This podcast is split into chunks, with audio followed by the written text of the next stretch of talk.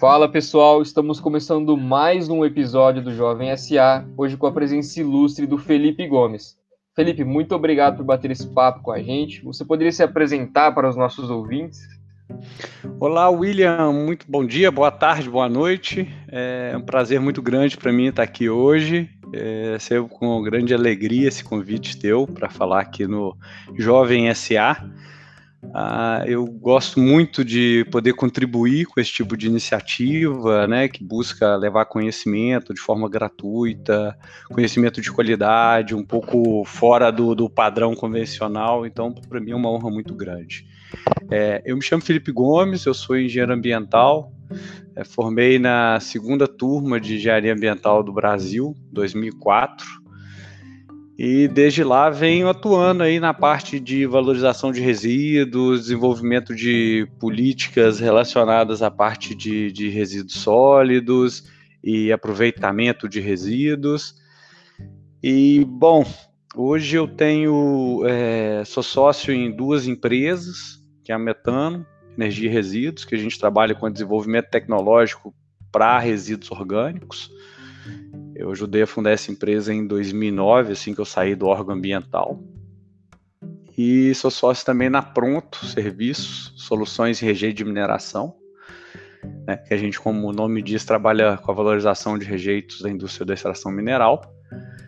E sou idealizador do coletivo A é Lixo, onde acreditamos que lixo não existe. Lixo nada mais é que uma atitude inadequada com os nossos sagrados resíduos. Os resíduos são a ferramenta para a promoção da equidade social, de forma ampla, total e irrestrita, distribuindo riqueza para a base da pirâmide. É, eu acredito nisso porque, a partir dos resíduos, eu conheci o mundo, eu é, comprei meu apartamento, eu sustentei meus filhos. É, eu fui o lugar mais longe que eu fui a partir dos resíduos foi na China. Eu ainda quero chegar lá no Japão ainda, em breve. Mas através dos resíduos fui parar na China, fui lá visitar uma feira de fornecedores e tal, duas feiras na verdade, uma no Cantão e outra em Xangai. É, então é isso, e aí estamos nessa trilha aí, ajudando a cada vez mais despertar pessoas para para a questão de que lixo não existe, né? No é lixo a gente até é, tem dois personagens, né? Que são os guerlixos, os resíduos, que são os guerreiros dos resíduos, são aquelas pessoas que já estão despertas para essa realidade, e os lixofãs, que são aquelas pessoas que ainda não entenderam que lixo não existe, e como se você não está do lado do oprimido, você está junto do opressor, e hoje quem oprime os resíduos, né, o, o, opressor dos resíduos é o lixo, porque é essa atitude, né, quando a pessoa não faz direito, o resíduo dela que poderia gerar riqueza vai gerar problema, né? Vai para um lixão, vai parar na barriga da tartaruga no oceano, né? Um canudinho entrar no nariz dessa tartaruga, um plástico na barriga, ela acaba morrendo por isso. Então é mais ou menos essa minha história aí, tentando através desses empreendimentos é, construir essa realidade, ajudar a construir essa realidade onde lixo não existe. Bacana demais, Felipe. E justamente é, eu pensei em trazer você por esse pensamento fora da caixa, trazer essa perspectiva nova, que é muito além de empreendedorismo, né? Existe um valor por, por trás aí, né? É, Felipe, me conta um pouquinho da sua trajetória antes de você é, virar sócio dessas empresas, como que é a atividade fim dessas empresas. Bom, é, eu sou engenheiro ambiental, né? Eu desde a época da faculdade eu sempre é, fiz estágio desde muito cedo. Comecei estagiando, acho que no terceiro período, se eu não me engano. Fiz estágios dos mais diversos, né? É, naquela época ninguém falava de produção agroecológica. Eu fui lá para o sítio Alegria, que era um sítio de produção agroecológica, e fui fazer um estágio de férias não remunerado. Fiquei lá um mês lá, que acabou sendo remunerado. Foi muito legal isso, inclusive é, apareceu um serviço lá em Brasília, a gente foi fazer um levantamento socioeconômico numa comunidade, cara. A galera não tinha banheiro. Eu lembro que um dos BOs que tinha nessa comunidade é que o povo fazia as necessidades, né? No velho português, cagava num saquinho e jogava no vizinho. E isso dava briga, cara, dava quase morte lá, porque ninguém tinha banheiro. É, eu sempre tive um relacionamento muito intenso com comunidades, com favelas, sempre gostei de estar dentro de comunidades. É, do lado da minha casa, onde eu morei no Grajaú, aqui em Belo Horizonte, tinha uma favela muito grande, tem ainda, né? O Morro das Pedras. Eu tive grandes amigos lá. Eu sempre estava lá dentro da comunidade, com a galera, correndo nas vielas. É, um outro grande amigo meu, Dalton, que morava no pé do Alto Vera Cruz, é uma outra grande comunidade que tem aqui em BH também. E sempre me incomodou muito, sabe, ver a, a, situação que a galera vivia de saneamento, de esgoto, de lixo. E eu lembro a gente pequenininho lá com o Dalton brincando, nós fomos brincar no rio. Só que não era um rio, era um esgoto, né? Fomos no esgoto catar Maria Sapuda, que era girino.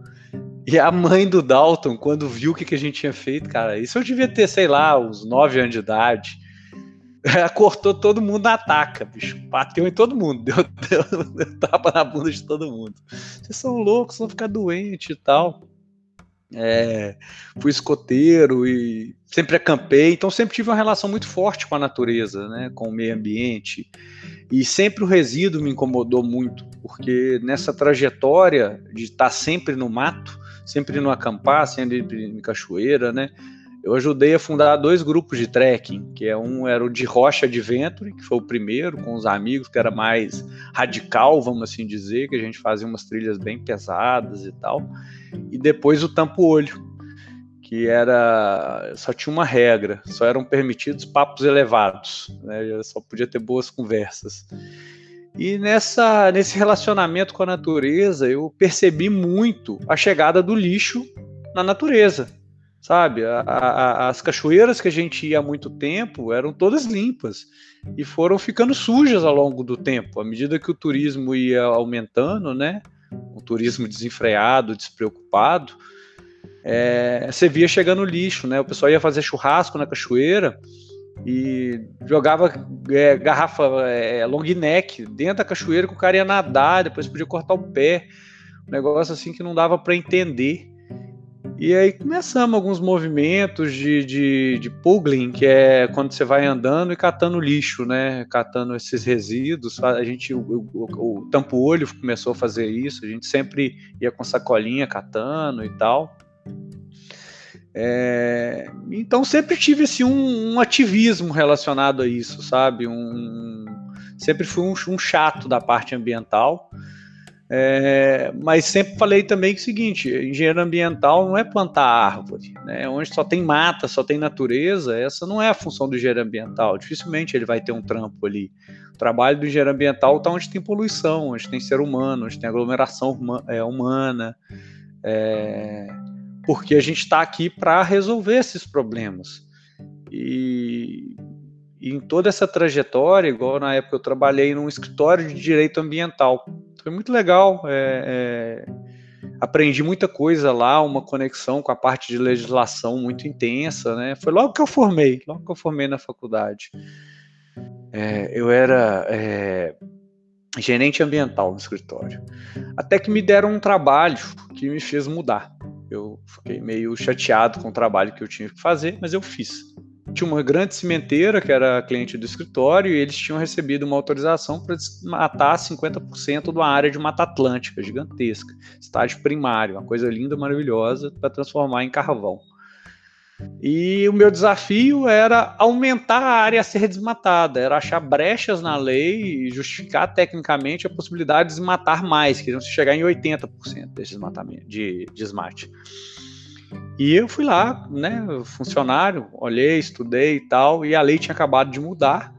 E hoje, na, né, naquela época, era 20% que eles teriam direito. Então, na verdade, eles queriam 80%, mas se fosse falar qualquer coisa, talvez baixasse para 20%. É, e falei, contentem-se com isso. E depois disso eu meio que desanimei. Falei, não, não, não formei engenharia ambiental. Eu não formei para plantar árvore, mas também não formei para cortar árvore. Desculpa aí. É, e aí passei num concurso no órgão ambiental, na FEAM, e pedi demissão. Na época, até meu chefe me ofereceu um salário, isso lá em, em 2005. O cara me ofereceu um salário e falou: Não, Felipe, olha só, eu vou te dar um salário de 5 mil, mais 500 reais a cada seis meses de aumento, sem limite de teto, e mais 1% de todo o contrato que entrar no escritório. Um escritório grande, que defendia é, companhia de telefonia, cimenteira, defendia umas quatro, cinco cimenteiras, é, laticínio, só empresa grande, então contratos grandes. Eu provavelmente estaria rico hoje. Mas eu virei para ele e falei: não, não, não. Eu quero ser ministro de meio ambiente. E voltei para o órgão ambiental. Aí fui trabalhar no órgão ambiental, fiquei lá, fui trabalhei na gerência de energia e mudanças climáticas, aí fui assessor da presidência é, da, da FEAN, da Fundação Estadual do Meio Ambiente, fiz meu mestrado dentro do órgão ambiental. E no desenvolvimento do mestrado, chamei para ser um co-orientador um ex-colega de faculdade, o Couturato. E nisso surgiu a ideia da gente montar a Metano. Ele estava trabalhando na, na, na, Espanha, no Ecopark 2, que era a maior planta de tratamento do mecânico biológico de resíduos sólidos urbanos, 800 toneladas dia. É, mecânico biológico é que você passa por processos mecânicos para separar os resíduos e processo bio, biológico para tratar a fração orgânica, que é metade do nosso resíduo, né? É, e aí ele queria voltar para o Brasil para tava né, já tinha cansado de Europa, já tinha muitos anos lá. E aí me chamou e fundamos a Metano. É, ele fundou a Metano em 2009, 2010 eu saí do órgão ambiental, entrei na Metano e começamos a trabalhar tentando vender um sonho, algo que ainda não tinha no Brasil, né? Que era biogás de resíduo sólido urbano. No Brasil você tinha algumas iniciativas que tinham dado muito errado naquela época. É, o crédito de carbono tinha vindo, espalhado o biodigestor da suinocultura para tudo quanto é lado, mas o crédito de carbono faliu, né? Ele chegou a, se não me engano, 28 dólares ou euros, sei lá, e baixou para menos de um e aí aqueles projetos que tinham sido é, é, é, feito toda a análise econômica do projeto na venda dos créditos é, fracassaram, quebraram. E aí a G7, que era uma empresa americana disfarçada de canadense, porque o Canadá não podia fazer esse trabalho, aí eles abriram um filial no Canadá, os americanos, e vieram para o Brasil fazer o trabalho um jeitinho, né, meio coisa errado, mas fizeram. E essa empresa quebrou, né? Com isso ela quebrou, mas deixou milhares de biodigestores espalhados pelo Brasil. E isso virou um mercado. A Sansui, que foi a empresa parceira, né, é, é cresceu bastante, que é uma empresa que faz lona de caminhão. Todo mundo já deve ter visto a vinil lona da Sansui rodando aí nas estradas. E só que o mercado de biogás começou e nós entramos nesse mercado, isso em 2010, mas ainda era um sonho, né? Que bando de menino novo, meio recém-formado, querendo vender projeto de 10, 15 milhões, sem ter nada aqui no Brasil para mostrar, nenhuma planta. Ah, não, eu tenho parceiros na Europa que sabem fazer, nós sabemos, temos consultores e tal, mas ninguém acreditava na gente. E a gente podia ter desistido, né? Mas não, nós fizemos um plano de negócios que era para eu estar bilionário hoje, se ele tivesse se concretizado. É, e aprovamos esse plano de negócio dentro do Inova, da Inova, que era a incubadora de empresas da UFMG. E, e aí nós entramos dentro da UFMG porque a gente falou: olha, a gente precisa se aproximar dos caras que entendem disso aqui. E lá dentro tem o DESA, que era o Departamento de Engenharia Sanitária e Ambiental e tem o Chernicharo, que é a pessoa que mais entende de gestão anaeróbia no Brasil. E a gente precisa aproximar do Chernicharo para a gente ter um selo de qualidade. Meu sócio chamou o Chernicharo para ser orientador na dissertação, na tese de doutorado dele, que aceitou, e nós fomos aprovados na, na, na, incubação. Aí entramos dentro da UFMG, e aí começou o PID, efetivamente. É, foram dois projetos de PID. Um que a própria empresa pagou, que foi a, a, na época era a usina Monte Alegre, lá no sul de Minas, que era um projeto de vinhaça, o vinhoto. Né? Eu brinco que é uma usina de açúcar e álcool. Na verdade, eles contaram uma mentira todos esses anos. Não existe usina de açúcar e álcool, existe usina de vinhaça que tem como subproduto o etanol e o açúcar. porque o que mais se gera ali é a vinhaça, é, em termos de volume, de massa, é o principal produto, mas é o menos valorizado, então virou resíduo. E aí era um projeto para produzir biogás a partir da vinhaça ou vinhoto, que a usina bancou junto com a Eficiência, a empresa do grupo Semig, que hoje acho que nem existe mais, mudou de nome, virou Sim Energia depois. E um projeto é, é, para construir um biodigestor dentro da UFMG, para tratar o resíduo do bandejão, restaurante setorial 2. É... E esses foram os dois primeiros P&D, porque a gente falou, olha, a gente tem que sair do desenho, do modelinho 3D, né? Na época eu aprendi SketchUp para fazer uns modelos 3D, já ficava muito bonito, já causava assim, um impacto muito grande. Inclusive nós vendemos uma consultoria para Anglo, Anglo Gold de valorização de rejeito é, que eu fiz, desenhei toda a planta no SketchUp, tá, a planta de valorização lá do rejeito da, da ângulo. É, só que a gente precisava ter foto, precisava ter foto para o povo acreditar, né? E aí, só que a gente não tinha dinheiro. E aí nós fomos descobrir aonde tinha dinheiro. E onde que tinha dinheiro? Ah, no PID? Vamos pedir dinheiro para o Ministério da Minas e Energia, Ministério das Cidades, pela FINEP, para o BNDES, para onde tinha dinheiro. É, e com isso nós conseguimos acessar recursos, né? É, conseguimos os, os, dois primeiros, foi um, um, um, da FINEP, da FINEP não, da FAPEMIG, edital FAPEMIG FEAM 21 2009, se eu não me engano, edital, que era de mudanças climáticas. Aí conseguimos uns 400 mil, se eu não me engano, isso em 2011, eu acho. É, e aí conseguimos dinheiro para fazer a primeira planta lá na UFMG. E nisso a Decoagro pagando também. É, e foi indo. E daí entramos numa roda de P&D, os P&Ds foram aumentando de valor, aumentando de valor, até que em 2012, se eu não me engano, nós demos entrada tanto na FINEP quanto no, no BNDES com dois projetos em paralelo os dois para fazer o escalonamento daqueles projetinhos, porque mesmo com aquele projeto piloto, o povo ainda não acreditava na gente. Era algo pequeno ainda, tipo assim, ah tá, você quer pegar esse projetinho aí de 10 e fazer um de mil? Como assim? Você, não dá, não, não confio. E, e aí fomos, e aí então tá, então nós temos que subir o valor do PID. E aí foi quando nós, nós saímos da, da, da brincadeira de criança e fomos para o jogo dos adultos. É, e aprovamos dois projetos, que aí foi um BNDES junto com a FINEP, com, no BNDES junto com a FMG, de 10 milhões e meio, é, na Funtec, Fundo Tecnológico, que era para construir a planta de uma planta de biogás de resíduo sólido urbano. E esse edital ele tinha uma característica bem interessante. Ele gerou uma dívida de um milhão e meio para metano em trabalho. Ele não vinha um centavo para dentro da metano, nada gente não podia receber nenhum centavo. Se recebesse era, era crime. É, eu tinha esse BO, então eu tinha que trabalhar quatro anos sem ganhar nada para ter direito a 10% numa tecnologia que, quem sabe, algum dia eu venderia.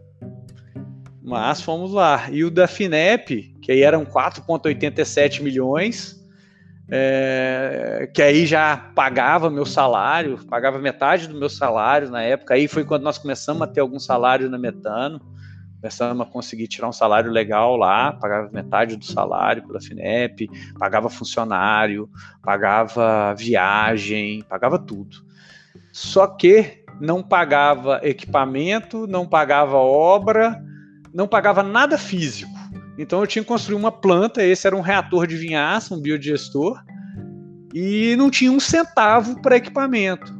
Aí nós fizemos uma parceria com a VSE, com a Vale Soluções e Energia, que pôs mais 6 milhões no, no projeto e fomos montar ele.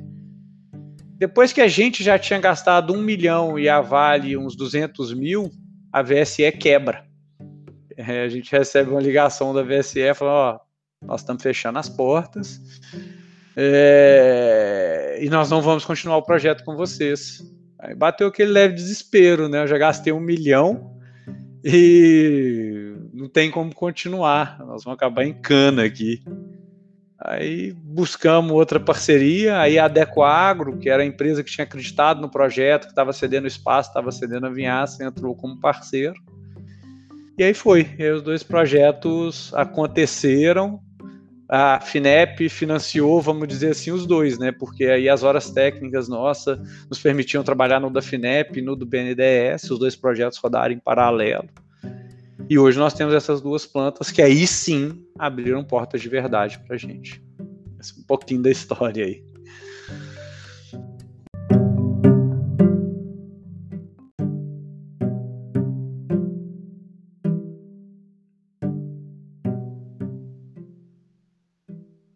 Felipe, interessante demais nessa trajetória que você contou. Os desafios que você enfrentou realmente é, não foram fáceis e acho que essa jornada o empreendedor costuma realmente apanhar muito no começo, né? E como que, como que tá a Metano hoje? Como que você concilia seus outros projetos? Conta um pouquinho pra gente disso. Beleza, William. É, empreender, cara, é, é, chupa, é, chutar pedra e não reclamar do dedinho midinho que quebrou, sabe? É pôr uma tala e continuar andando, não tem jeito, né? É, qualquer ramo que você for empreender, você tem que ter muita perseverança e acreditar, né? Um, é o propósito, né? Hoje está um pouco na moda a questão de propósito, mas não tem nada de moda, isso é realidade. A gente tem que entender para que, que nós viemos porque senão a coisa fica chata, né? A gente, a gente passa mais tempo trabalhando do que qualquer outra coisa. E quando você decide empreender, aí que você vai passar mais tempo ainda, porque é, é, nessa minha vida, desses altos e baixos, eu sempre tive redução de salário. Eu acho que isso aí é uma, uma sina na minha vida, né? Eu, quando eu estava lá no, no escritório de direito, eu tá, comecei a aumentar, eu comecei ganhando mil reais, aí tava mil e quinhentos, aí me faz uma proposta gigantesca, eu falo, não, eu quero ser ministro. Eu voltei a ganhar mil reais lá no órgão ambiental. Aí foi subindo e tal, virei assessor, ganhei cargo, teve GEDAMA, que era uma gratificação do órgão ambiental. Aí eu cheguei num salário tipo de uns 5 mil, aí eu saio do órgão ambiental para empreender novamente, voltando para os mil reais. Aí fomos subindo e tal, aí na metano consegui chegar num salário aí de uns 12 conto. Aí, puf, nesse ano já a, a, gente que gosta de empreender, a gente fica um pouco é, inquieto e tem hora que, a, que as coisas é, é, chegam num, num fim de ciclo. E eu diria que metano foi meio que um fim de ciclo. Eu falei, olha, adoro metano, sou extremamente grato a tudo que eu ajudei a construir, a, a, todas essas obras e tudo que metano fez por mim. Eu rodei o mundo graças a metano. Eu fui para Argentina, fui para Cuba, fui para Portugal, fui para Espanha, fui para Alemanha, fui para Itália, fui para China, fui para é, é, o mundo. Rodei o mundo graças a metano. Mas é, tinha algo que eu queria fazer diferente. A Metano é uma empresa muito formal, muito tradicional, porque vende tecnologia, desenvolve tecnologia, então tem que ter uma solidez muito forte. E eu estava querendo trazer um pouco mais do meu ativismo, daquela, daquele meu propósito mesmo, Felipe, né? E aí voltei de novo a ganhar mil reais, porque aí eu meio que me desconectei da parte técnica da Metano, fiquei simplesmente cuidando do administrativo, aí eu faço o Jusão Plorabore de 938 reais. Dessa, dessa vez agora eu ainda consegui ganhar menos né, nessa nova transição, vamos assim dizer. É porque era sempre mil reais, agora na última foi 938 ou 988, sei lá. É, mas falei, vamos embora. E, e, aí saí da parte técnica da Metano. Hoje quem toca Metano é meu sócio, Luiz Felipe.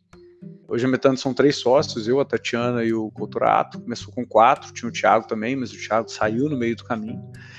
É, e aí comecei a me dedicar a, a, uma coisa que eu nem sabia o que, que era. Eu, o primeiro nome que eu dei, e eu fiz um combinado com a minha esposa, né?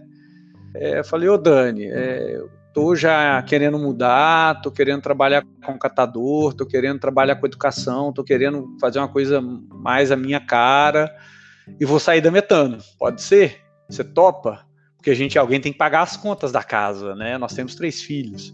Aí ela falou: Não, Felipe, tranquilo, você tem seis meses para se virar e começar a ganhar dinheiro em seis meses. Senão você vai correr atrás, vai arrumar um emprego. Mas, Dani, eu não quero emprego. Ela é a condição. Eu falei: Então tá bom, tá combinado.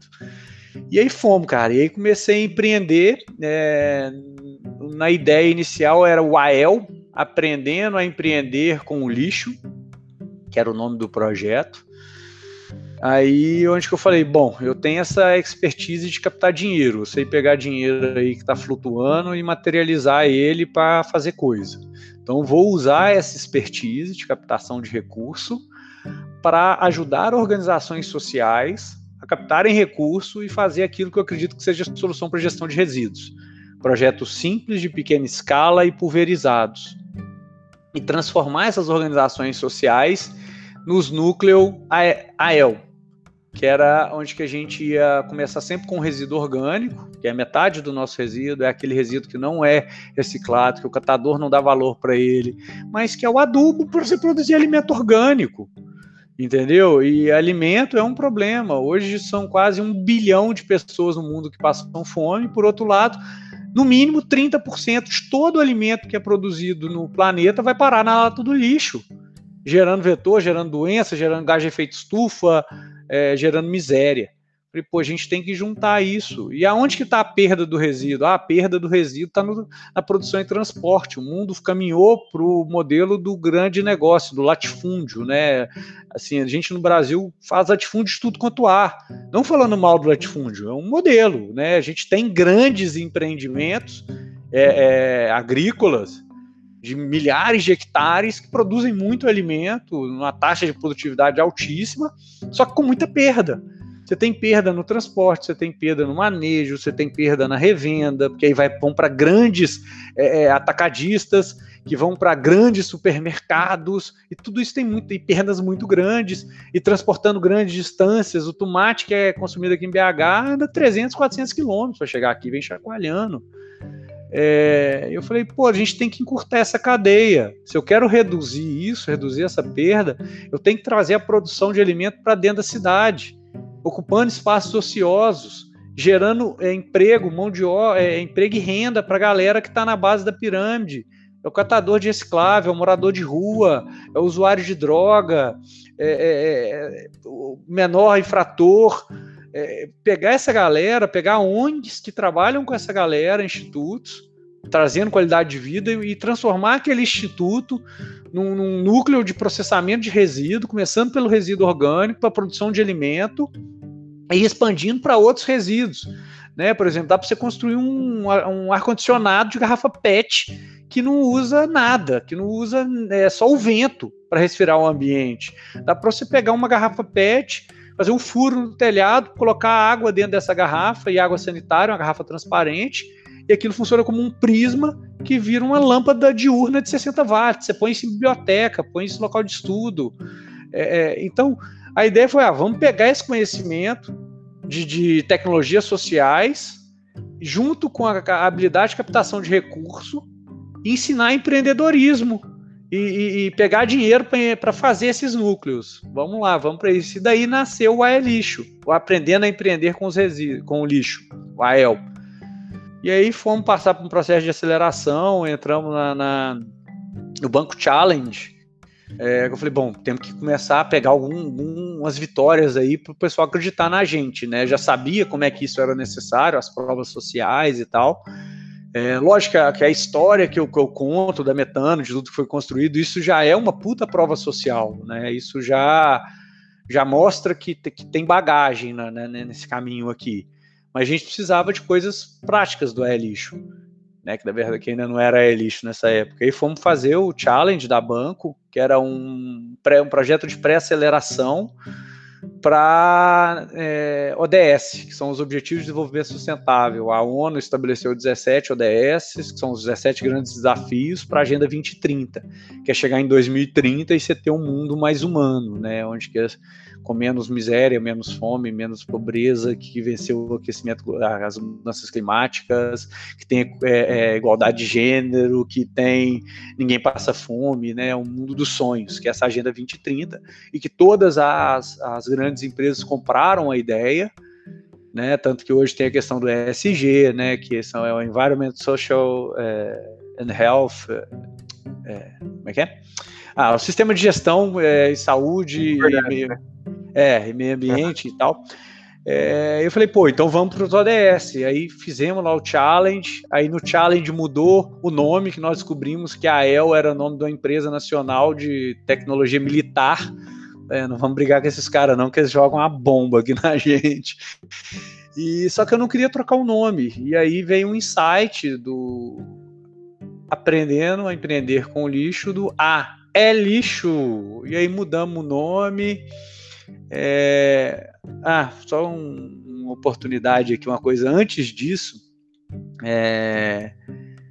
A gente, o primeiro movimento que eu fiz foi no Carnaval. Quando né, eu combinei com a Dani, em janeiro eu fiquei pensando o que, que ia fazer, em fevereiro teve Carnaval, logo antes da pandemia. E aí foi quando eu fiz o primeiro movimento eu falei, bom, eu quero é, vender coisas simples. A Metano, as vendas eram muito complexas, né? As vendas da Metano duram no mínimo seis meses, mas em média um ano e meio a dois para se efetivar uma venda.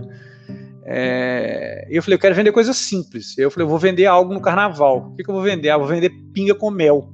Eu arrumei um fornecedor em Santa Bárbara, né, um pequeno fornecedor aqui perto de Belo Horizonte, que tem uma cidade que produz mel de excelente qualidade Aí arrumei lá um cara que vendia pinga com mel no sachêzinho pequenininho de plástico, né? Aquele sachê tipo dose única, né?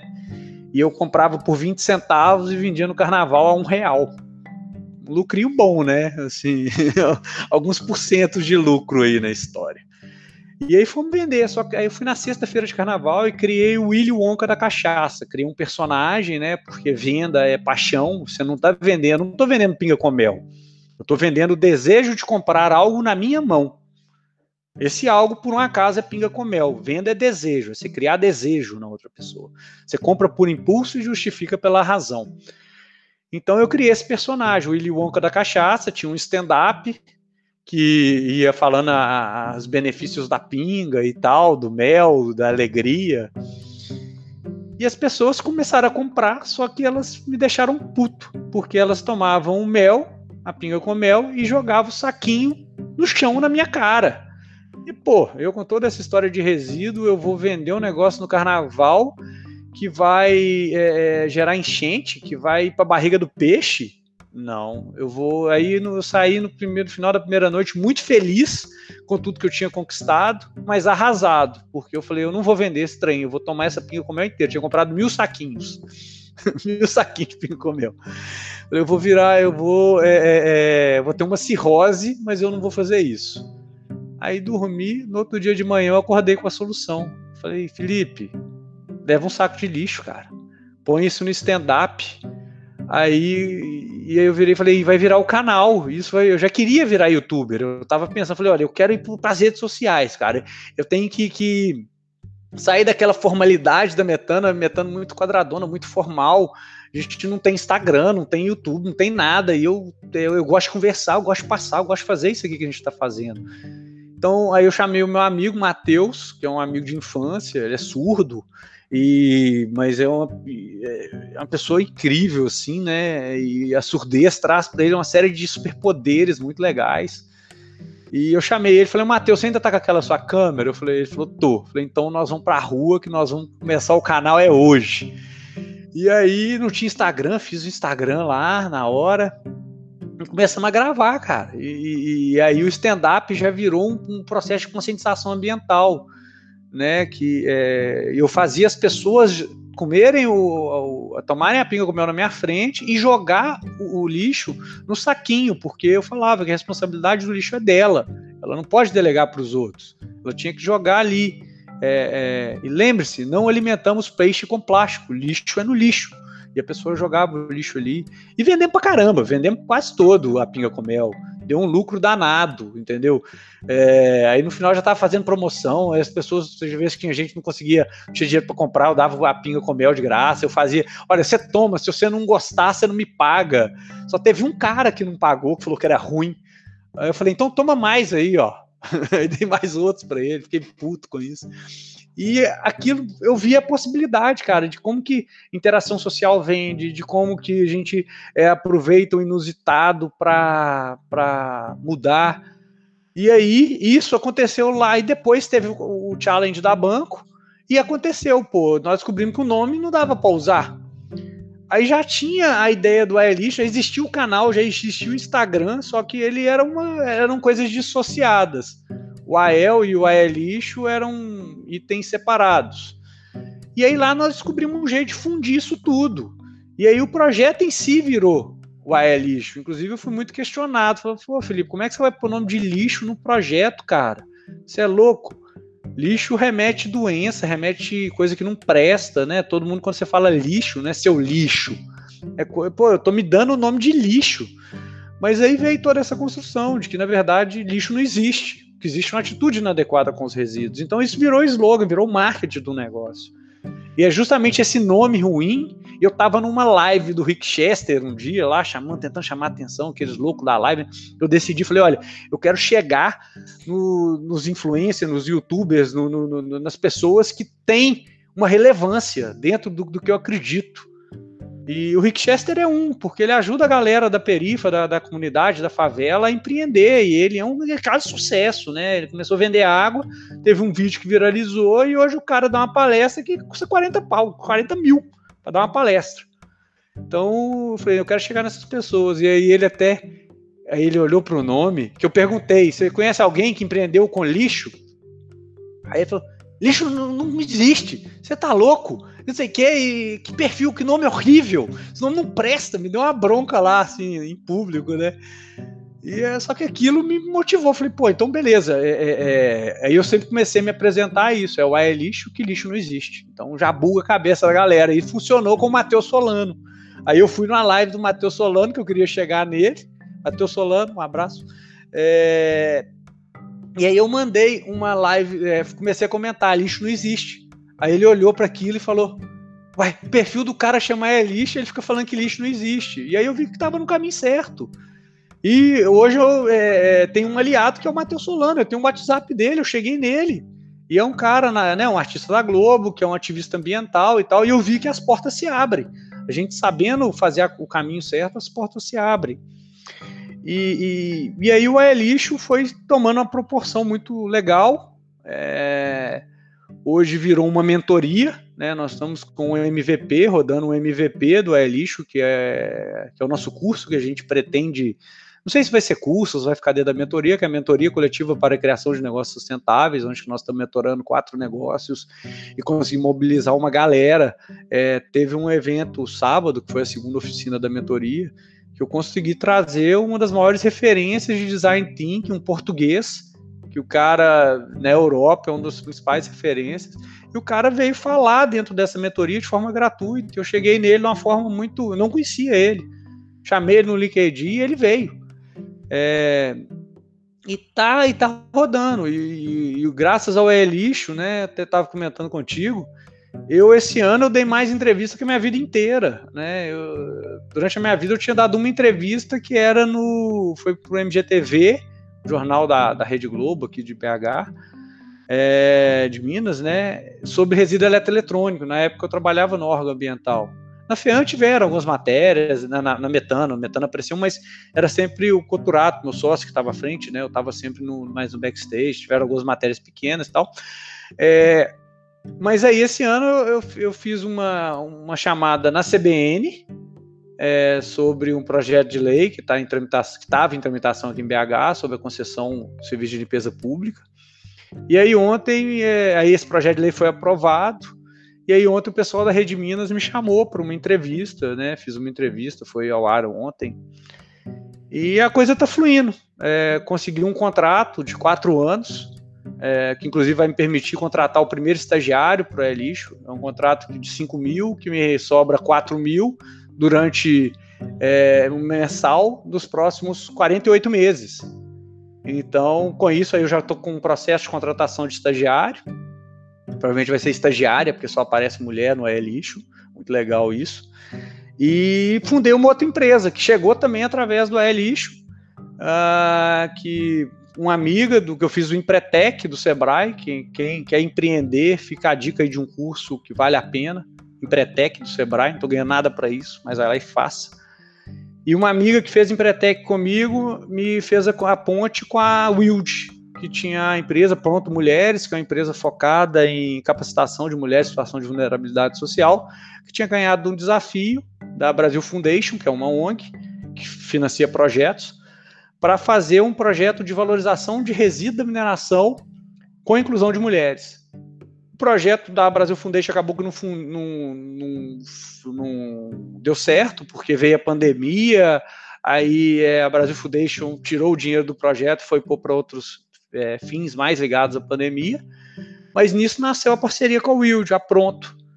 E aí fomos indo, aí a pronto chamamos o Abdias, um professor da FMG, que conhece muito do tema, é, e começamos a submeter de tal. Falei, Wilde, eu sei pegar dinheiro, vamos, vamos submeter de tal. E aí entramos no Mine Hub, que é o hub de inovação aberta do, do setor mineral, numa POC proposta, que é uma prova de conceito proposta pela CBA, que é a Companhia Brasileira de Alumínio, que era para valorizar o rejeito da extração da bauxita, que é o minério utilizado na produção do alumínio. E fomos aprovados, e foi muito legal. A, a, o, o projeto foi tão bem escrito que a CBA não selecionou mais nenhuma outra startup, foi só a gente, só selecionou a pronto. E na hora que a gente terminou de apresentar, falou: a gente já tinha decidido por vocês, vocês apenas é, é, é, reforçaram a nossa escolha que pelo time, pelo a inscrição de vocês a gente já tinha escolhido. E, e aí fomos, é, era um contrato de 40, a POC acho que era 40 mil no edital, a CBA topou pagar 80, porque nós falamos com 40 não dá para fazer. Aí a CBA pagou 80, desses 80 sobravam 65 mil. Desses 65 mil, nós gastamos é, 50 33 mil, sobrou 12 mil reais.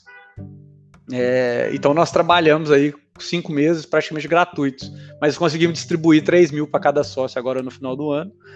Mas gerou um contrato para o ano que vem de 250 mil reais com a CBA. E o foco da CBA falou: olha, e nós apresentamos uma proposta para a CBA. Ontem eu tomei a melhor bronca da minha vida. É, nós apresentamos o projeto, um projeto gastando quase que os 250 mil para fazer o projeto, sem dinheiro nenhum para pronto de novo. O, o, o, pessoal virou e falou: gente, nós precisamos de vocês em várias outras frentes aqui dentro. A CBA está com uma meta para 2030, que não sei o que, nós queremos que vocês atuem aqui. Remodela isso aí, pega uma maior parte de recursos, nós queremos vocês até o final do ano e esse projeto aqui, nós temos que em 2000, final de 2021 tem que sair com um projeto executivo para construir a fábrica do sistema de beneficiamento de rejeito e remodela isso aí. E aí nós fechamos um outro contrato. Então eu já consegui em um ano sair do 938 reais e voltar para 9 mil reais. Então assim é, foi a escalada mais rápida que eu fiz na minha vida eu nunca consegui fazer esse elástico tão grande. E os dois projetos que muito me motivam, né, o AE Lixo e a Pronto, já viraram realidade, né? Já a Pronto já com contratos, o AE Lixo idem, começando a gerar receita. Então é isso, estamos aí nesse nesse momento.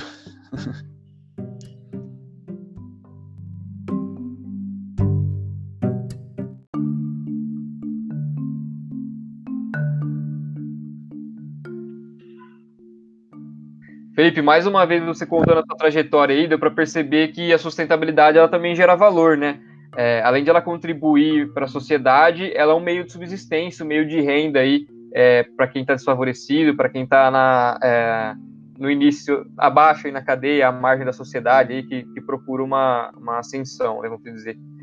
E assim, quando você me falou sobre a venda de, de pinga com mel no carnaval, e, toda, e como essas vendas é, aumentaram com a, com a conscientização, é, com o saco de lixo lá, isso me remete muito ao ESG, né? O ESG que é, que é o termo é, global que vem sendo usado aí no capitalismo, é, no mundo dos investimentos, que é o environmental, o social e o governance, né? Que, é, que são é, o meio ambiente, a, o social e, e, a governança, né? Essas três frentes de atuação.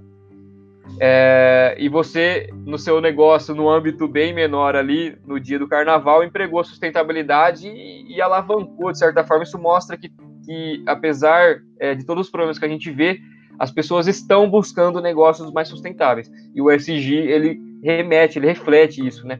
E partindo um pouco para o mercado financeiro, assim, que a gente tem um pouco de alcance é, dentro desse nicho, é, e eu tento sempre trazer um pouquinho disso é, para os convidados, né? Quando a gente fala do ESG, que é uma sigla que remete ao mercado mais sustentável, um capitalismo mais brando e que atua, que atualmente a gente tem os, os private equities, os fundos de investimento totalmente se voltando para destinar a captação, os, os fundos, é, o dinheiro empregado ali nessas empresas que, que além de gerar valor, geram sustentabilidade, é, que vão além, né, que buscam é, transformar a sociedade.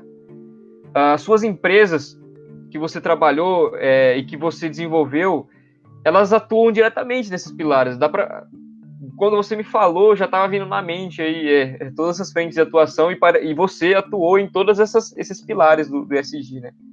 É, existe alguma pretensão de algum projeto seu, é, empresa, entrar é, é, direto nessa onda como agente, através de, de parcerias e treinamento dentro das empresas que buscam se adequar ao SG?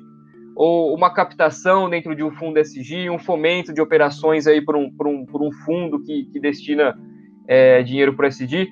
O que, que você vê do SG e o que, que você vê dessa onda aí, se você é, já enquadrado nisso, né, indiretamente, como que você pode é, escalar isso, colocar dentro do seu negócio efetivamente? William, é, você fazendo essa pergunta que me veio assim um filme na cabeça, cara. É, a engenharia ambiental para mim sempre entrou como uma profissão do futuro, né? Eu quando eu escolhi fazer engenharia ambiental, não foi uma escolha minha, foi do meu pai. Eu tava lá sem saber que curso que eu ia fazer, aí eu falei com meu pai, ah, vou fazer farmácia, meu pai é farmacêutico. Ele falou, tá doido, Felipe, farmácia é uma profissão velha, ultrapassada, não, vai arrumar um trem mais moderno para você e tal, aí ele passou um dia, veio, me trouxe aquele caderninho de profissões, né, aquele você escolher a profissão. Falou, Felipe, olha isso aqui. Me apresentou o curso de área ambiental. Falou, você tem a profissão do futuro, é a sua cara, que não sei o que e tal. E eu, pô, legal, gostei, gostei. E entrei na faculdade, na profissão do futuro, e fui estudando a profissão do futuro. E aí, quando eu formei, era a profissão do futuro. E, e, e até hoje é, é, é, tratado como a profissão do futuro que nós estamos fazendo aqui. Mas é o seguinte, é, minhas contas estão sempre no presente. Não quero que elas fiquem no passado, né? Que elas fiquem atrasadas. Então, a gente tem que trazer, materializar para o agora, o presente.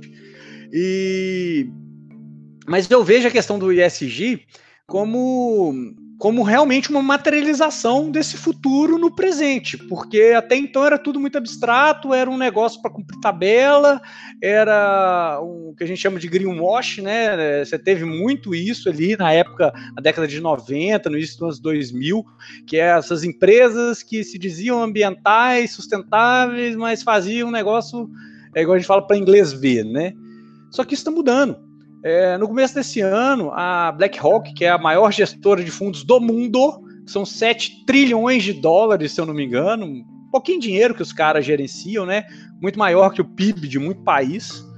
É, pegaram e viraram e falaram que só vão investir em empresas ESG, que adotem práticas, que, que, que estejam nesse novo mercado.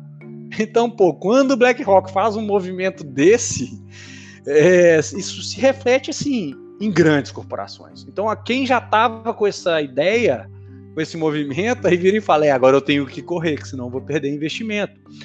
E a, a, a, CBA é um exemplo, né? Ontem na conversa eles estão já preparando todo um portfólio de projetos e tal, porque 2030 será outra CBA. Tem várias metas, né? Não posso falar aqui quais são e tal, mas eles estão com várias metas bastante rojadas. Ah, tem uma que eles já publicaram, que foi aonde que a gente entrou, que é que até 2030 eles vão estar, tá, se eu não me engano, era dispor metade do rejeito na, em barragens. E agora eles estão deixando essa meta ainda mais ousada. Eles fizeram uma meta bem ousada que eles vão publicar agora. É, e sim, esses trabalhos que a gente desenvolve tem tudo a ver com isso. Né? E, e, e, o mais importante a galera tem que começar a entender, e vai ser legal que está vindo esse entendimento através do capital, de uma forma de se você não fizer, eu tiro meu dinheiro daí, mas já tem gente que entendeu que, na verdade, investir nisso não é, é, é gasto, é investimento. Ele volta como retorno. É, tem uma brincadeira, um, um chavão da economia circular que vira e fala que resíduo nada mais é que o limite da criatividade do projetista. Né? Então é o seguinte, resíduo é erro de projeto. Não existe. Lixo não existe. O que existe é erro de projeto que gera resíduo. E, e, e quando você começa a entender isso, e eu, eu, gosto muito de eu gosto muito de alimento, né, de resíduo orgânico, e para mim o setor supermercadista é o mais fácil de você explicar isso. Eu já falei isso para donos de grandes é, redes supermercadistas.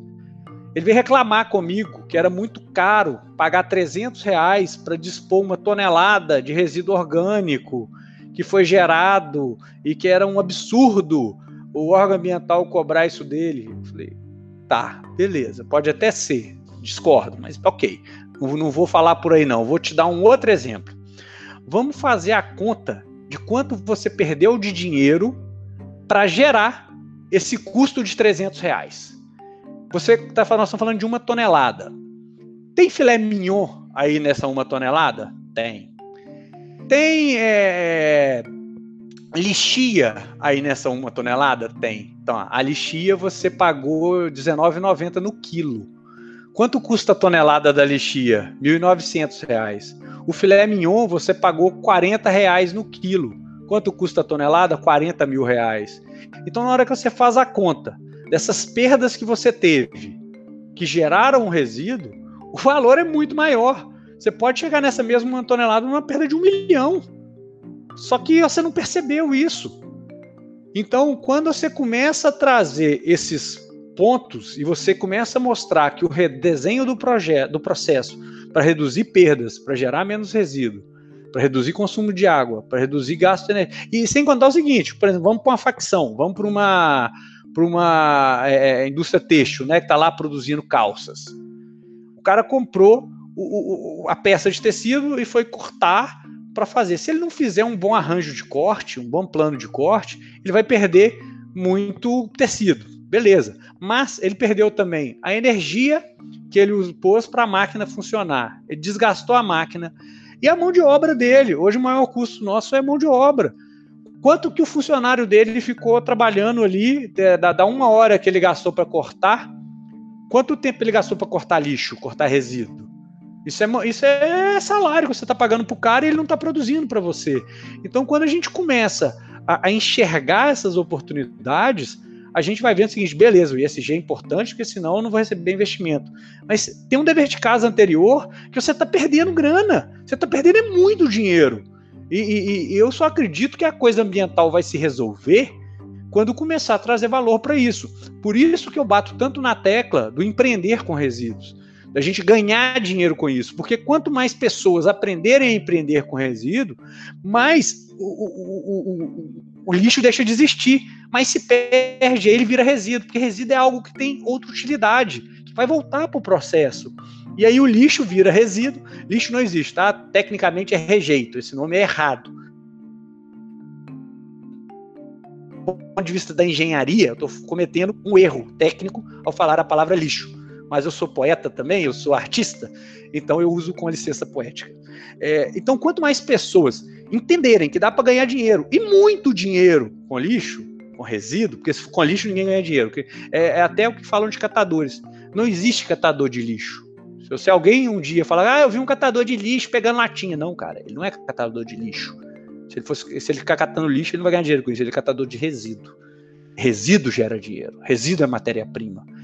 E as empresas vão cada vez mais entender isso. E, é, e é esse movimento que o A é lixo, é, tanto que na logo tem uma exclamação, uma interrogação, porque a gente tem que começar a se questionar e a comemorar quando encontrar um lixo, porque lixo nada mais é que uma oportunidade. Do 100% de resíduo que nós temos no Brasil, apenas 3% nas melhores projeções são reciclados. Os outros 97% são lixo. Então são oportunidades de negócio jogada fora, está ali e, e, a ideia é o quê? É gerar negócio para a galera ir empreendendo com isso. E aonde que as grandes empresas podem entrar, que é o caso da CBA tá entrando? Ela pode fomentar uma pequena empresa, uma startup, que vai resolver um problema dela, que é barragem hoje está fadado a deixar de existir. Barragem é um problema, né? A Vale aí acelerou e muito esse processo, graças a, a, a, ao rompimento que ela provocou né, é, esse rompimento, esse que matou um rio, matou pessoas, matou cidades. É, então, quando ela começa a fazer um movimento, e a Vale está nesse movimento de acabar com barragens, ela comprou a New Steel, que tem uma tecnologia de empilhamento a seco do rejeito, para não gerar barragem. Então, quando as empresas começam esses movimentos, elas podem usar os resíduos como uma matéria-prima para resolver problemas, que é o que a CBA está fazendo. A CBA está investindo na Pronto, que é a minha empresa, para a gente criar um negócio que gera é, é, é, emprego, renda a partir do rejeito dela, que está lá um problemão.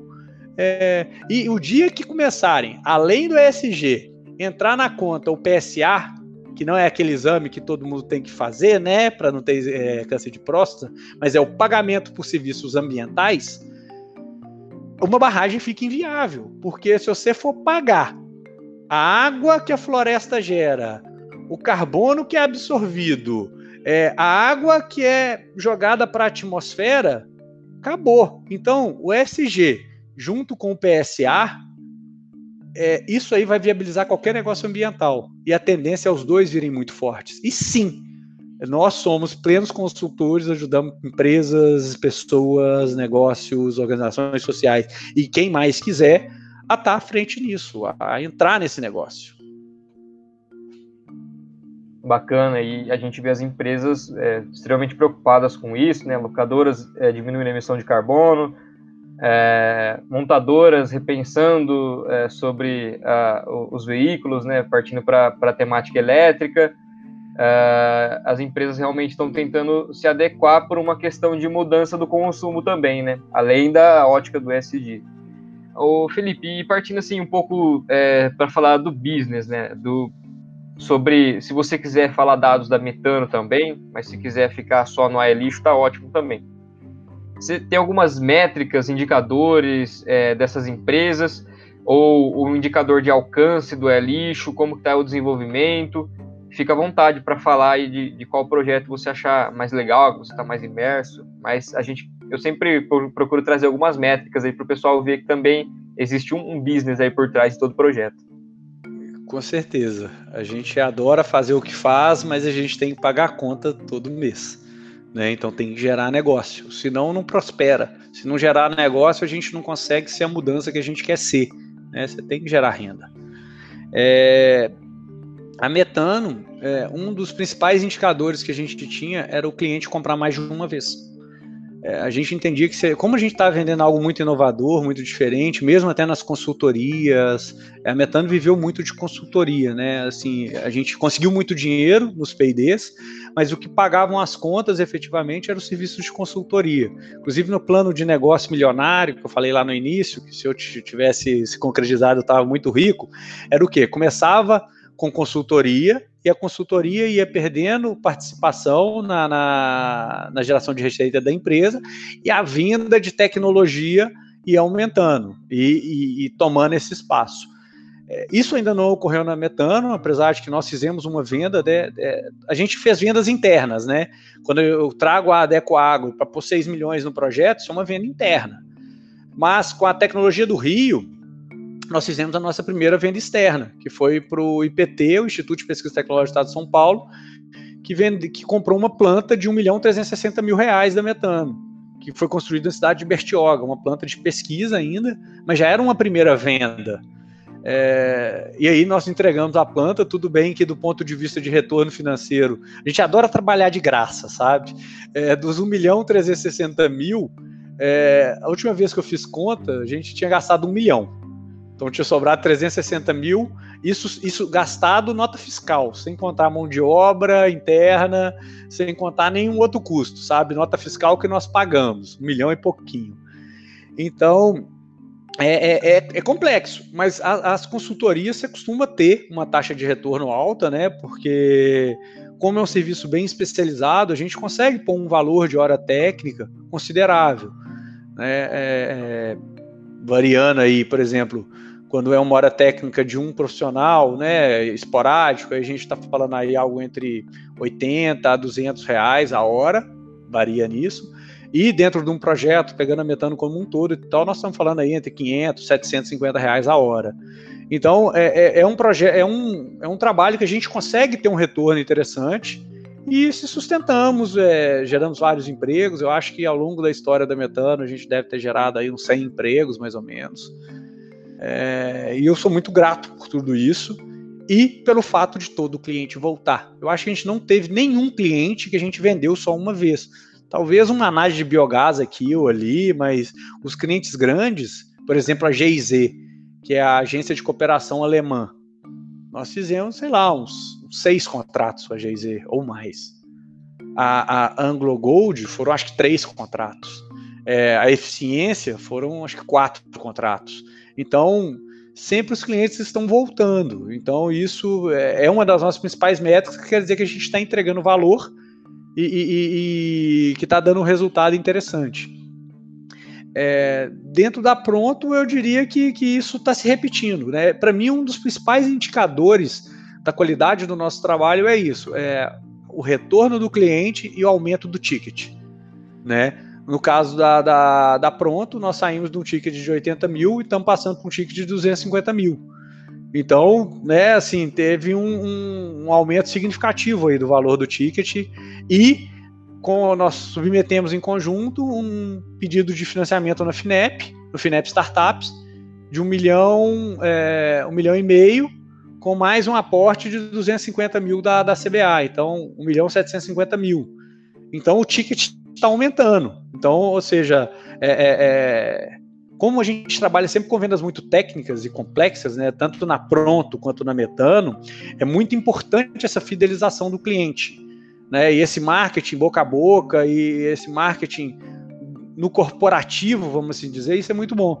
O que o pessoal da GIZ abriu de portas é, com outros clientes é, foi muito interessante. Por exemplo, o Luiz Felipe, é, né, o meu sócio na Metano, ele pegou um grande trabalho dentro do, da Abrelp, que é a Associação Brasileira de Limpeza, das Empresas de Limpeza Pública, é, graças a um trabalho da GIZ. Esse trabalho que nós desenvolvemos na GIZ abriu uma porta para ele. Então, é, essa métrica ela é muito valiosa para a gente, de como é que os clientes estão voltando e como é que os clientes estão ampliando a nossa carteira de, de clientes. É, dentro do AE Lixo, nós ainda estamos. É, é ele mudou muito, né? Eu ainda não sei exatamente o que ele é. Eu até tenho a pretensão de um dia virar um fundo. Eu quero deixar de captar dinheiro e ser o cara do dinheiro, para ter um fundo onde que, através das empresas que passarem por processo de mentoria, eles vão ser investidos dentro do, do fundo é, SG, do AE Lixo, e, e, e para virarem negócios sustentáveis. Mas o AE Lixo tem crescido assim brutalmente, né? É, nós dedicamos um pouco mais ao Instagram, ainda é um Instagram pequeno, mas a gente está crescendo bastante, né? Nós estamos, acabamos de bater 1.900 seguidores e até o final do ano ah, espero já estar tá com os 2 mil seguidores. É, as publicações a, que eu tive mais alcance chegou a 5 mil. Foi e tudo um, orgânico. Tudo orgânico, nada de tráfego pago. É, ah, putz, que entendeu? crescimento. E então, quando assim, a gente assim, pega a Metano, por exemplo, você me falando que todos os clientes voltam, cara, é, é um NPS aí é, praticamente 100% o indicador. É, o NPS é essa, a satisfação do, do cliente atendido aí, né? Se você é que a Metano é, é, é difícil na realidade a empresa é, metrificar isso de uma, de uma forma exata, né? Mas se a Metano fosse metrificar, com certeza estaria nos, nos maiores patamares aí. E o AE lixo, cara, é, você falando que é orgânico aí, pensando num projeto que pode virar um fundo, que pode, é, que já oferece uma mentoria, pode ser um canal ESG para as empresas. É, você tem um, um, CAC sobre LTV aí, o custo de aquisição do cliente dividido pelo o lifetime value, que é, é, é, um dos sonhos de qualquer empresa, crescer orgânico. Então você tem um custo de aquisição de cliente muito baixo, é, é, tanto no é lixo para o futuro aí, sendo um canal de captação, ele está se moldando ainda, como você disse, mas já se mostra, é, todos se mostram negócios sustentáveis, negócios que é, é, tem um nicho muito sustentável de atuação. E pode continuar a linha de raciocínio aí, eu só queria fazer Não, esse parênteses, porque realmente eu, eu é, dá para perceber que tem uma sustentabilidade econômica por trás disso aí. Sim, e essa questão da aquisição de cliente é altíssimo. O custo da aquisição de um novo cliente é muito alto. Pensa, uma venda que dura dois anos, cara. Pensa você gastar dois anos para convencer um cliente a te contratar. Olha o custo que isso não tem. Então esse cliente tem que voltar. Não dá para você vender uma cuvia só para ele. É, e o AE lixo, nisso aí que você está falando, tem assim, é, eu posso ainda ter, eu, igual eu falei, eu tenho pouco resultado financeiro efetivamente, mas eu já consegui resolver o meu problema do meu salário. Isso aí eu já resolvi. Não consegui da galera do Elixo ainda, que a galera que está trabalhando e tal, é, é, ainda não, não conseguimos resolver, mas isso vai vir em breve. É, mas a questão do tanto que esse alcance está rodando, é, esse tipo de convite, igual eu tive aqui o seu, a gente vir bater esse papo, eu, no mínimo, uma vez por semana, me aparece alguém querendo conversar, querendo me oferecendo uma oportunidade de negócio, falando, Felipe, quero montar uma empresa aqui, vem ser meu sócio, ou, ou, ou vem aqui, é, é, eu vou fazer, eu estou fazendo uma tese de conclusão de, de, de, de graduação e, e, queria que você estivesse na banca, é, vamos gravar um podcast, vamos fazer uma live. Então, o tanto de, de coisas que estão ocorrendo disso, eu vejo o valor que dá. E, e, e, aquela, e tem uma fala que é muito importante. Tem muita gente que quando vai para as redes sociais, ah, eu quero ter um milhão de seguidores, que não sei Cara, você não precisa de um milhão de seguidores. Você precisa apenas de mil pessoas te pagando mil reais. Você tem um milhão de reais.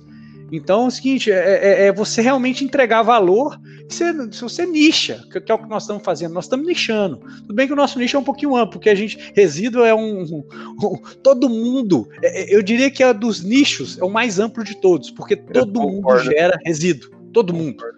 E todo mundo tem pelo menos uma interrogaçãozinha aí, pelo menos um incômodozinho, sabe? Todas as pesquisas que eu faço, se, é, que as enquetezinhas, você está satisfeito com a forma como gerencia o seu resíduo? É sempre não. Todo mundo é não. Mesmo aquelas pessoas que já fazem alguma coisa respondem não. Então eu vejo que tem um mercado a se crescer muito grande. E, e, e tem aparecido várias coisas legais, várias oportunidades.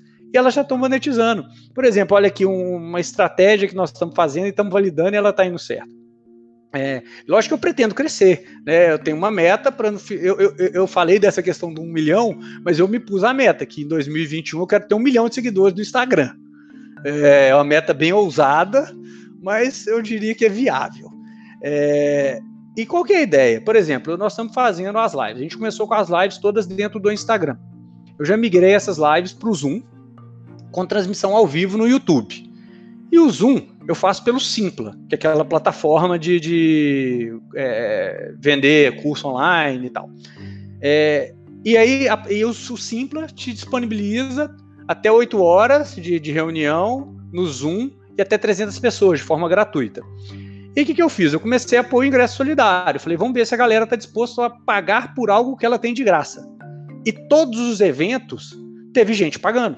Tudo bem que é um, um ticket de 10 reais, né? Fica, fica 2,50 para o Simples, sobra 7,49 para a gente, é 9,99. É, mas todos os eventos alguém comprou. Teve evento que 10 pessoas chegaram a comprar. E, e qual que é a minha intenção? À medida que vai crescendo, as 300 pessoas vai ficando pequeno. Pode chegar um momento que só vai poder vir participar ao vivo quem comprar, porque olha, já não tem mais lugar, então todos vão ser 10 reais. E aí vai, vai gerar 3 mil reais por live são 300 pessoas, e, e aí você faz duas lives por semana, com 3 mil, 6 mil por semana. Então, só assim, essa é uma forma de monetização, além do serviço da mentoria, além da que, que na verdade, inclusive a mentoria, a forma de monetização que a gente quer, não é a é, vai ter um ticket de entrada, a ideia é ter um ticket de entrada para a pessoa de inscrição, mas que no final do processo de inscrição quem for selecionado vai receber metade do valor destinado à inscrição.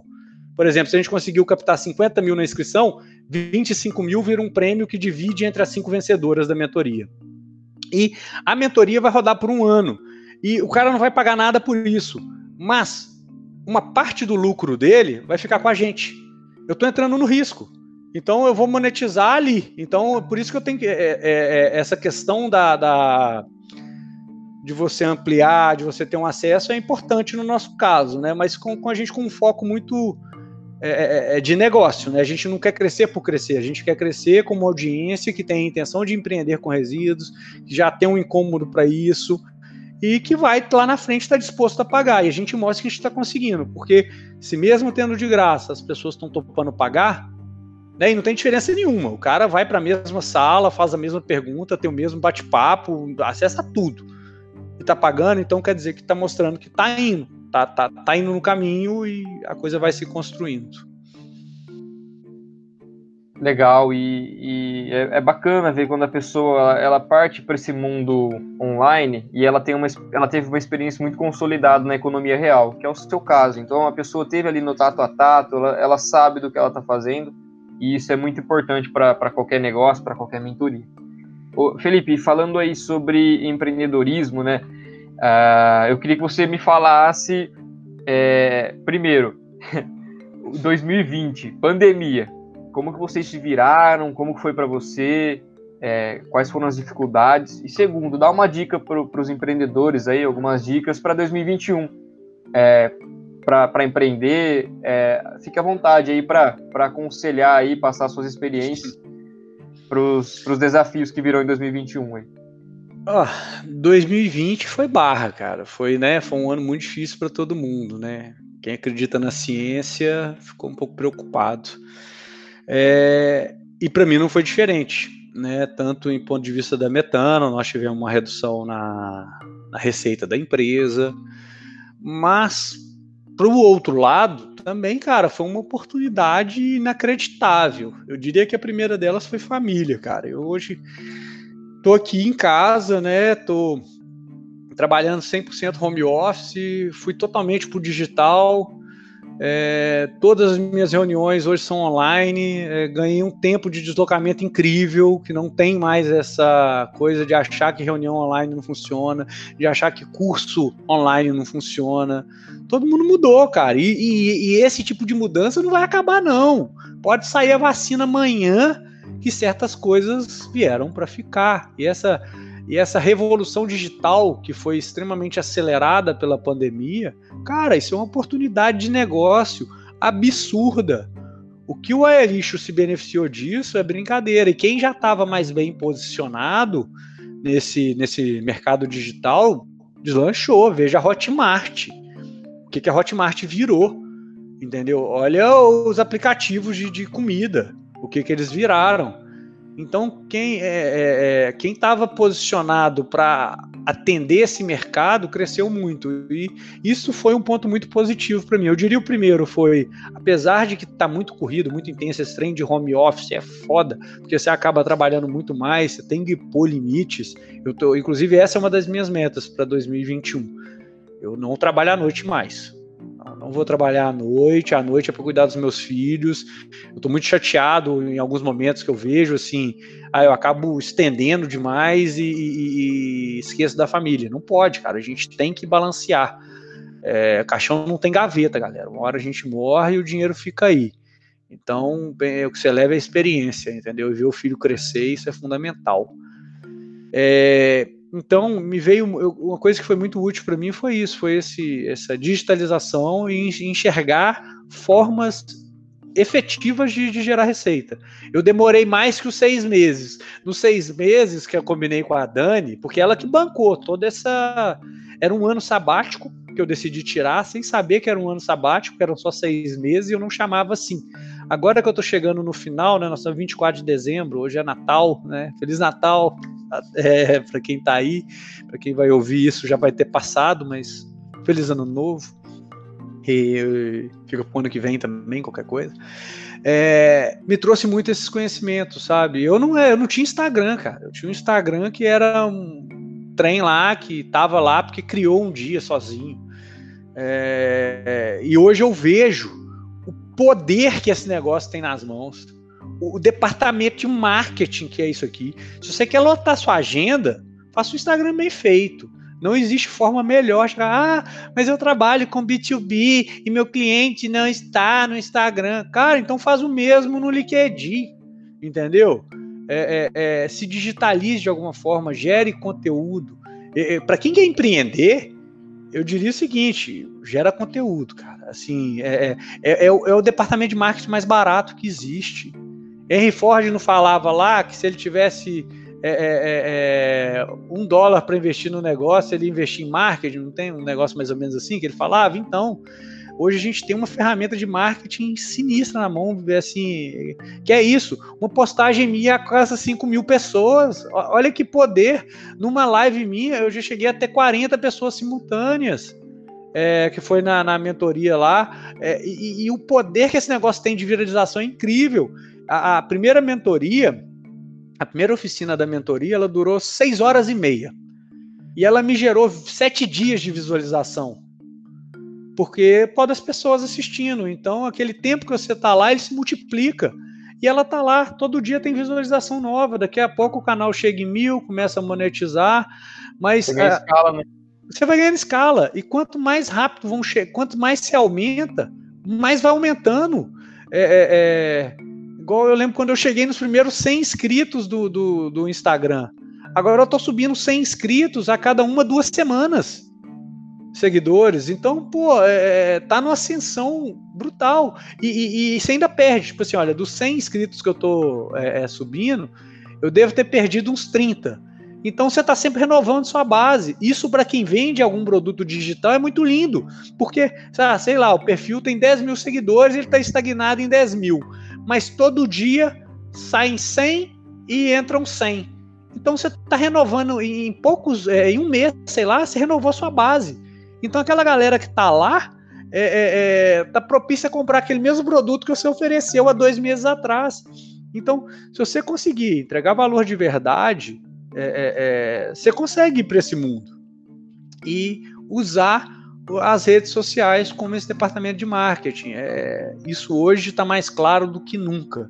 E eu sou a prova viva disso. Eu até o começo desse ano eu não tinha Instagram, detestava Instagram, não tinha saco para Instagram. Hoje eu me dedico bastante ao Instagram porque é uma ferramenta que está abrindo N portas como essa aqui hoje. Eu estou aqui com o William no podcast Jovem SA gravando algo que vai ficar aí, que eu tenho certeza que o podcast do, do William vai ser gigante daqui a pouco. E as pessoas vão estar tá me ouvindo aqui falar, e um cara que vai chegar aqui, pô, Felipe, eu te ouvi lá no podcast do Lucas, você não quer fazer um trabalho aqui na minha empresa de tal e tal e coisa? Então, vá para o digital. Essa é a, a dica que eu dou para qualquer pessoa que quer empreender. E se não sabe o que fazer, comece a olhar para a lata do lixo. Do lixo da sua casa e do lixo da empresa que você trabalha. Ali está cheio de oportunidade. Tanto que nós temos aí esse tanto de catador de resíduo que a galera é, tem um preconceito, né? Acha que quem vai ganhar dinheiro com resíduo é quem está na base da pirâmide. Engano seu. Pega a Bumera, do Gui Bramer. É uma empresa que fatura 100 milhões que fornece soluções em logística, em, em economia circular para grandes empresas da indústria do plástico. E os caras estão desenvolvendo um processo de reciclagem de fralda e fatura 100 milhões por ano, entendeu? E a empresa é, é recente. Então, para quem acha que resíduo é coisa para só para quem está na base da pirâmide, não. Cara, eu não fiquei rico não, mas eu paguei minhas contas, criei meus filhos, comprei meu apartamento e viajei o mundo estou satisfeito. eu acho que eu quero mais, mas eu estou muito feliz com tudo que o lixo para muitos me trouxe como benefício. Caraca, e mostrando o potencial aí dos resíduos, né, da gestão dos resíduos. Bacana demais, Felipe. É, Felipe, para a gente encerrar aqui já, eu queria que você desse indicação de alguns livros aí para o pessoal, algum documentário, qualquer tipo de conteúdo que você acha que possa agregar para a galera. Olha, quando você me mandou essa pergunta, eu fiquei até meio. Falei, será que eu falo? Será que eu não falo? Mas eu vou dar algumas indicações muito boas aqui, ó.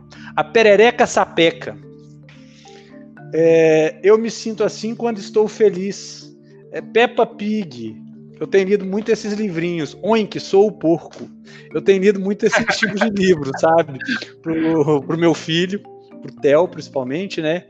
Porque a leitura é muito importante e, e, ele adora a gente ler livros e tal. Então, hoje em dia, eu tenho me dedicado muito a esse tipo de livro, sabe?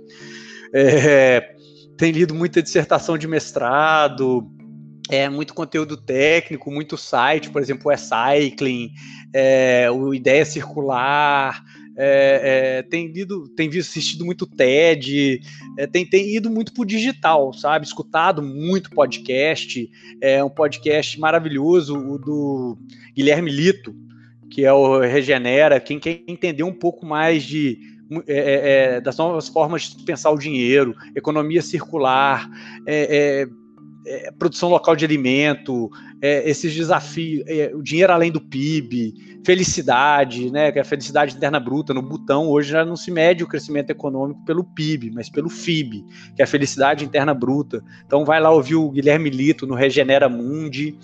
É, tem um livro que eu gosto muito. É, tem dois, na verdade. Né? É, um mais filosófico também, que é o livro tibetano dos mortos, o Badol.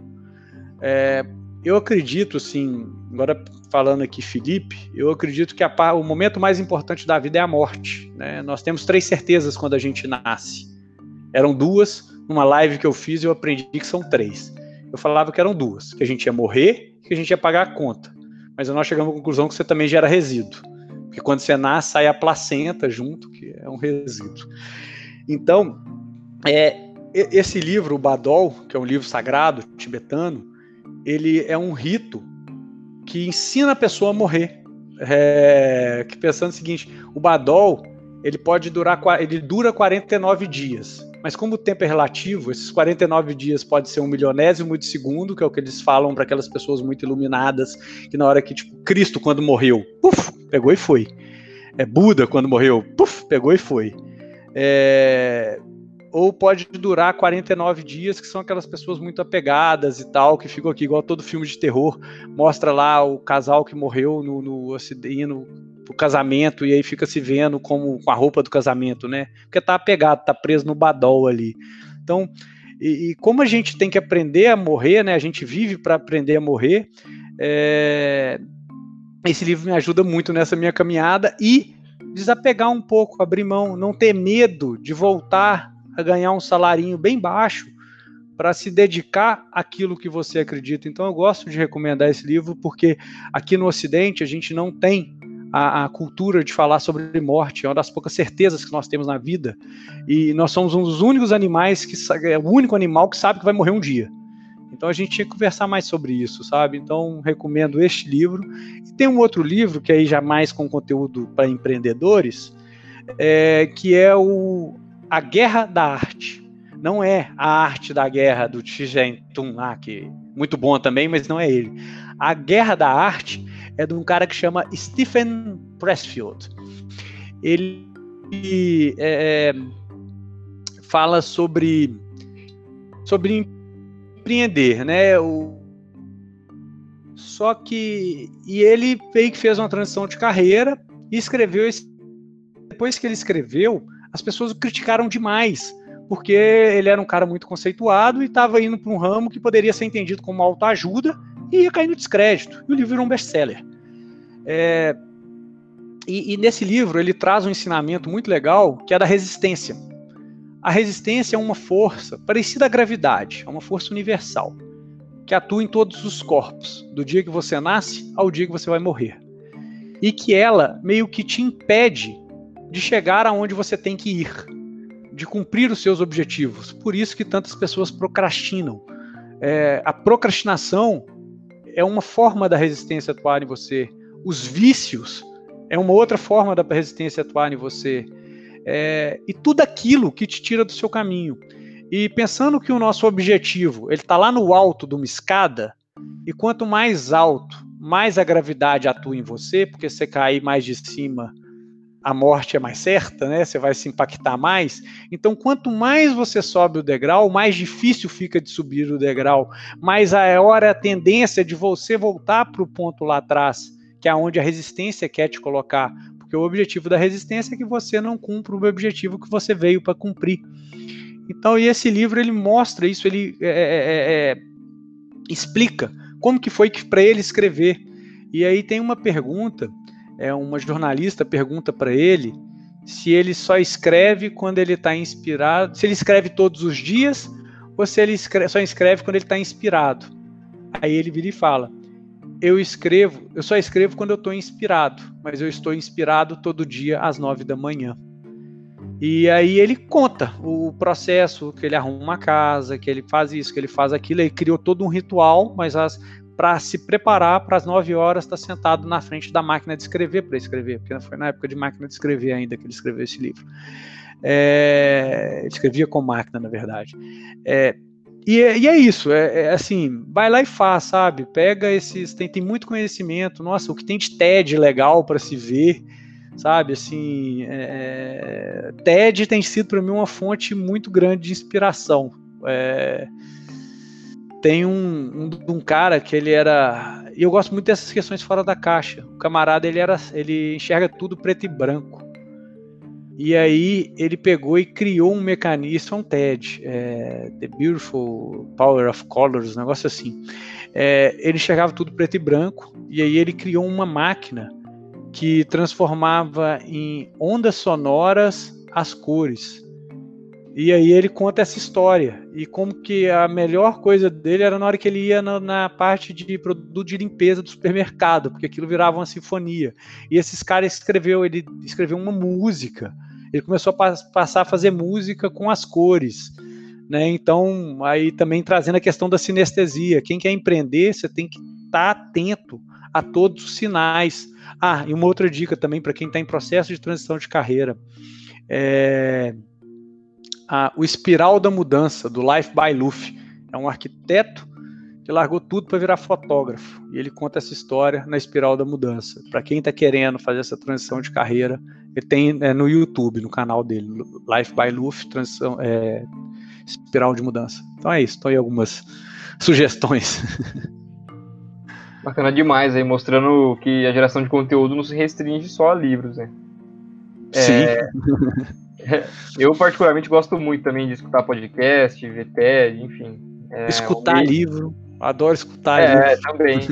A gente aprende com os erros dos outros, né? E no TED fica muito mais visível os erros da pessoa ali, ela contando. Então, bacana sim, demais. Sim. É, perfeito, Felipe. E para entrar em contato com você, quais são as redes sociais? Ah, é o mais fácil através do AE Lixo, né? E é o A-H-E Lixo. É, o A com H é o A de, daquela exclamação, né? Ah! É lixo! Que, que, que eu vou só fazer o stand-up aqui pra gente encerrar. Na verdade, que explica o que é o é lixo, né? E a historinha que eu contava no carnaval. No futuro não muito distante, quando não houver mais porcões andando por aí, não haverá mais lixo no chão. E quando você encontrar algo, o pegará, no bolso guardará e comemorará, falando: Ah, é lixo! Porque muito dinheiro valerá. é isso.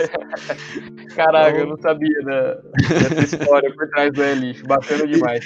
Isso aí eu falava depois que eu contava o nome do projeto, que eu falava para a pessoa que ela estava sendo filmada, que eu ia perguntar se ela. Impacto, né? é. É, então é isso. Quem quiser procura aí nas redes sociais, está no YouTube, no Instagram. Instagram eu respondo todos os comentários, respondo os directs, enquanto ainda é possível, né? Em breve não vai dar mais jeito, mas enquanto é então. eu faço isso.